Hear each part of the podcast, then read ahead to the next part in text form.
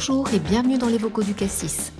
Le Cassis, Centre Accueil, Consultation, Information, Sexualité, est un centre médico-social associatif atypique qui s'est spécialisé dans les questions liées à la sexualité, qu'elles soient biologiques, psycho-affectives, sociales, relationnelles.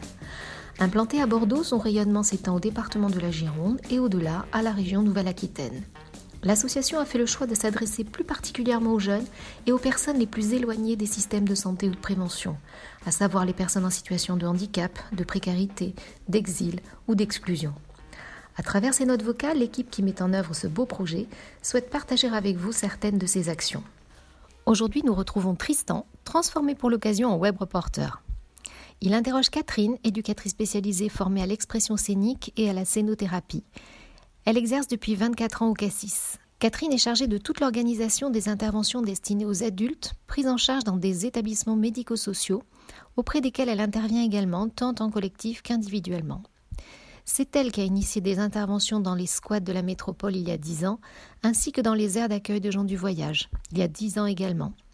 Mais ce dont elle a choisi de nous parler aujourd'hui, c'est de ses interventions dans des résidences pour personnes âgées et dans des clubs seniors.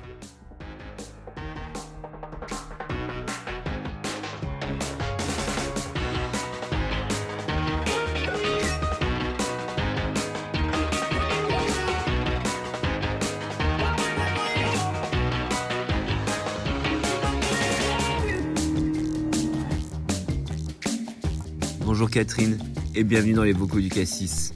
Bonjour. Alors, de quoi as-tu décidé de nous parler aujourd'hui? Je vais vous parler aujourd'hui des seniors, du travail que j'ai mené avec des groupes de seniors dans les RPA et les clubs seniors. RPA Une RPA, c'est une résidence pour personnes âgées. Ok. Alors je te propose dans un premier temps de nous expliquer brièvement les modalités de tes interventions et on reviendra après sur comment tu as créé le projet, avec quel partenaire, quels étaient euh, les constats de départ, si ça te va. Au départ, on avait un projet ambitieux, c'est-à-dire qu'on voulait intervenir euh, dans des groupes de discussion euh, avec les seniors. On voulait aussi accompagner les équipes soignantes à la thématique de la vie affective et la sexualité et le bien-être des seniors. Et on voulait aussi sensibiliser les familles. La tâche était monumentale, donc on a commencé par euh, travailler avec les seniors. Nous avons mis en place des groupes de discussion sur ces thématiques, euh, bien-être, vie affective, dans des RPA et sur des clubs seniors. Il y a à peu près une dizaine de participants à chaque séance sur une durée d'une heure quinze, une heure trente chaque séance. Ok. Et comment est né le projet? Comment les besoins ont été identifiés? Le projet est venu un peu par hasard. J'étais à l'extérieur du cassis, je prenais l'air suite à une consultation un peu dense et j'ai entendu deux personnes euh, parler fortement. Euh, de, elles décrivaient euh, des scènes de relations sexuelles avec des propos assez euh, redoutables. Hein. Euh, elles étaient dégoûtées, écœurées, c'est dégueulasse. Enfin, c'était des, mots forts. Donc, ça a attiré mon attention, bien sûr. Euh, et j'ai compris qu'il s'agissait de, deux soignants qui intervenaient auprès de seniors et qui avaient surpris ben, deux personnes en train d'avoir des rapports sexuels j'ai commencé à, chercher ce qui avait été euh, étudié, ce, que, ce qui se disait, si la question euh, avait été travaillée. effectivement, je suis tombée sur un livre génial, ça s'appelle le livre Amour de vieillesse, qui a été écrit par Marie Fèvre et Nicolas Riguidel. Et c'était, ça m'a passionné. Et là, j'ai puisé euh, des interrogations, des réponses, des freins, et ça a étayé, euh, ça a étayé euh, l'élaboration du projet. Par la suite, il y a eu des rencontres avec la métropole, les responsables seniors, euh, qui étaient assez partants pour qu'on s'occupe de cette question-là. Je pense connaître la réponse à ma question, mais est-ce qu'il y a des spécificités par rapport à ce public-là? Si on replace les choses dans leur contexte, les, les personnes, les résidents qui sont en RPA ou en club senior, aux alentours de 80-85 ans. Là-dessus, d'une certaine façon, il n'y a pas vraiment de tabou, mais le tabou vient du regard qu'on peut poser sur, sur eux dans, dans cette thématique-là. Dans le vieillissement des personnes, il y a aussi euh, la question de, la démence, de la capacité euh, à accéder au consentement euh, et des, des, des, problèmes, des problèmes autres liés à la vieillesse. Je pense que c'est ça aussi qui génère de l'inquiétude auprès des soignants. Au-delà du rapport sexuel, au-delà de tout ça, je pense que ça peut perturber la prise en charge des personnes. Est-ce que tu avais des appréhensions avant d'intervenir? Je vais te dire un secret, Tristan. J'ai toujours l'appréhension avant d'intervenir auprès d'un public. Peu importe le public. J'ai toujours de l'appréhension quand il s'agit de la première rencontre. Je ne sais pas qui je vais rencontrer, je ne sais pas comment ça va se passer, donc forcément, j'ai de l'appréhension. Simplement, j'en ai pas plus eu avec ce public qu'avec un autre. Et puis j'avais la chance de travailler aussi avec une animatrice euh, dans, ce, dans cette RPA, puisque la première fois que je suis intervenue, c'était dans une RPA. Et il y avait l'animatrice qui était très facilitatrice, donc euh, euh, l'appréhension était modérée. Une fois que je me suis présentée, je leur ai dit qui j'étais, ce que je faisais, pourquoi je venais. Elles ont été très très conviviales et il y avait un, groupe de dix personnes et euh, on a beaucoup échangé. Il y avait des personnes qui euh, intellectuellement étaient d'un très bon niveau. Euh, donc ça a vraiment donné une richesse et un ton à ce groupe très très intéressant. Et, donc elles étaient très ouvertes. J'ai juste changé un peu les règles dans de l'RPA, c'est-à-dire que les soignants, les animateurs vous voient les personnes et les appellent par leur nom de famille et moi, j'ai voulu, un peu plus d'intimité. Donc, euh, je leur ai demandé si je pouvais les, appeler par leur prénom, puisqu'elles se sont présentées, euh, chacune d'entre elles. Il n'y avait que des femmes, un groupe de femmes.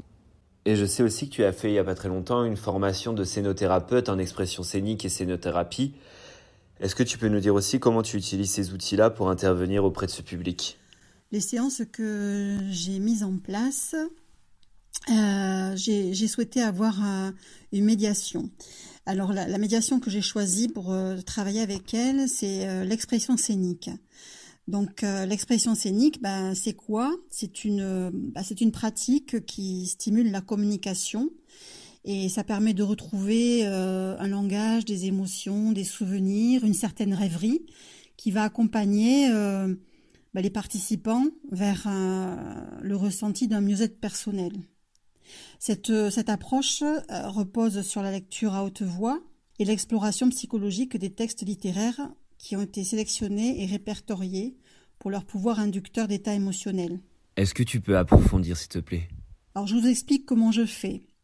Je mets à disposition des textes qui ont été euh, classés, classifiés par la Société française d'expression scénique Scénothérapie de Paris, donc c'est pas des textes au hasard que je prends. Ces textes sont classés par axe et par thématique et en fonction des séances et de ce qui est dit, ben je j'en choisis d'autres à chaque séance. À chaque séance, il y a à peu près une trentaine, voire une quarantaine de textes que je mets à disposition des personnes. Donc chacune d'entre elles va choisir son texte, le texte du, jour, de, de, son jour, de leur jour à elle, avec euh, euh, l'état émotionnel du moment. Donc euh, un texte sera choisi par personne et lu à voix haute. La personne qui aura lu son texte à voix haute exprimera au groupe pourquoi elle a choisi ce texte et les autres participants interagiront avec leur propre ressenti par rapport au texte et à ce qui est dit. Et moi, mon rôle, c'est d'animer le groupe et d'accompagner à la prise de parole. Donc c'est vraiment, euh, enfin ce sont des textes classiques, contemporains, des chansons, des poésies, des extraits de textes qui sont chargés en émotions diverses. Et euh, ces textes sont utilisés comme support à la discussion pour amener les personnes à exprimer euh, ben, leurs ressentis, leurs émotions, leurs souvenirs par projection. Et comment ça s'est passé avec le groupe dans les premières séances?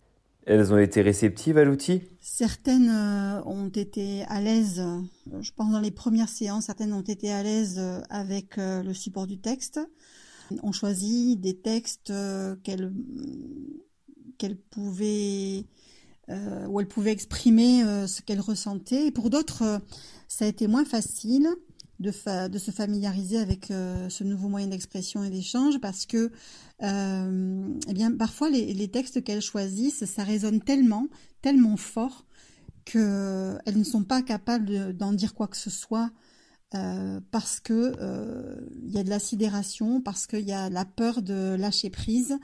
Et ça, c'est tout à fait à respecter. Donc, euh, si une personne ne veut pas prendre la parole par rapport au texte qu'elle a choisi, elle ne prendra pas la parole. C'est vraiment libre. Beaucoup de choses se sont exprimées sur leur vie et les stratégies de vie, c'est-à-dire que euh, étant des femmes qui n'avaient pas forcément de travail, puisqu'à cette époque-là, les femmes ne pouvaient pas travailler sans l'autorisation du mari, elles ne pouvaient pas avoir de compte en banque, elles n'avaient pas le droit de vote. Euh, eh bien, elles usaient de stratégies pour euh, avoir une certaine liberté à défaut. tout comme la question du rapport sexuel, eh ben, il y avait des règles qui duraient un mois et comme l'ignorance du mari à cette époque-là était, était plus importante que de nos jours, puisqu'on n'en parlait pas, elle jouait là-dessus pour éviter d'avoir des rapports. Il y a eu beaucoup de, choses de dites euh, avec beaucoup d'humour, avec aussi des larmes, avec, euh, avec du vivant, quoi, je dirais, et ça leur a fait du bien. Comment tu vois l'évolution de ce projet? Moi, j'aimerais que ce projet évolue, c'est-à-dire qu'il n'y a que deux endroits qui bénéficient euh, de ces séances et chaque fois les, participantes euh, en sortent ravies et en redemandent.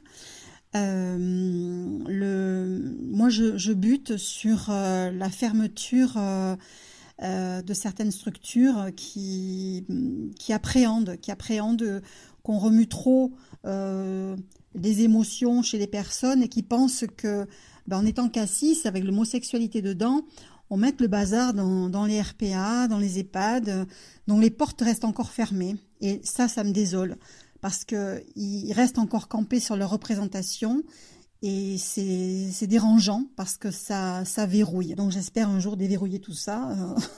Je pense qu'il y a des personnes qui sont prêtes à, à m'y accompagner, et ça, c'est génial. Merci Catherine en tout cas pour cet entretien. Malheureusement, on arrive à la fin. Je sais qu'il y a encore plein de choses sur lesquelles on pourrait discuter pendant des heures.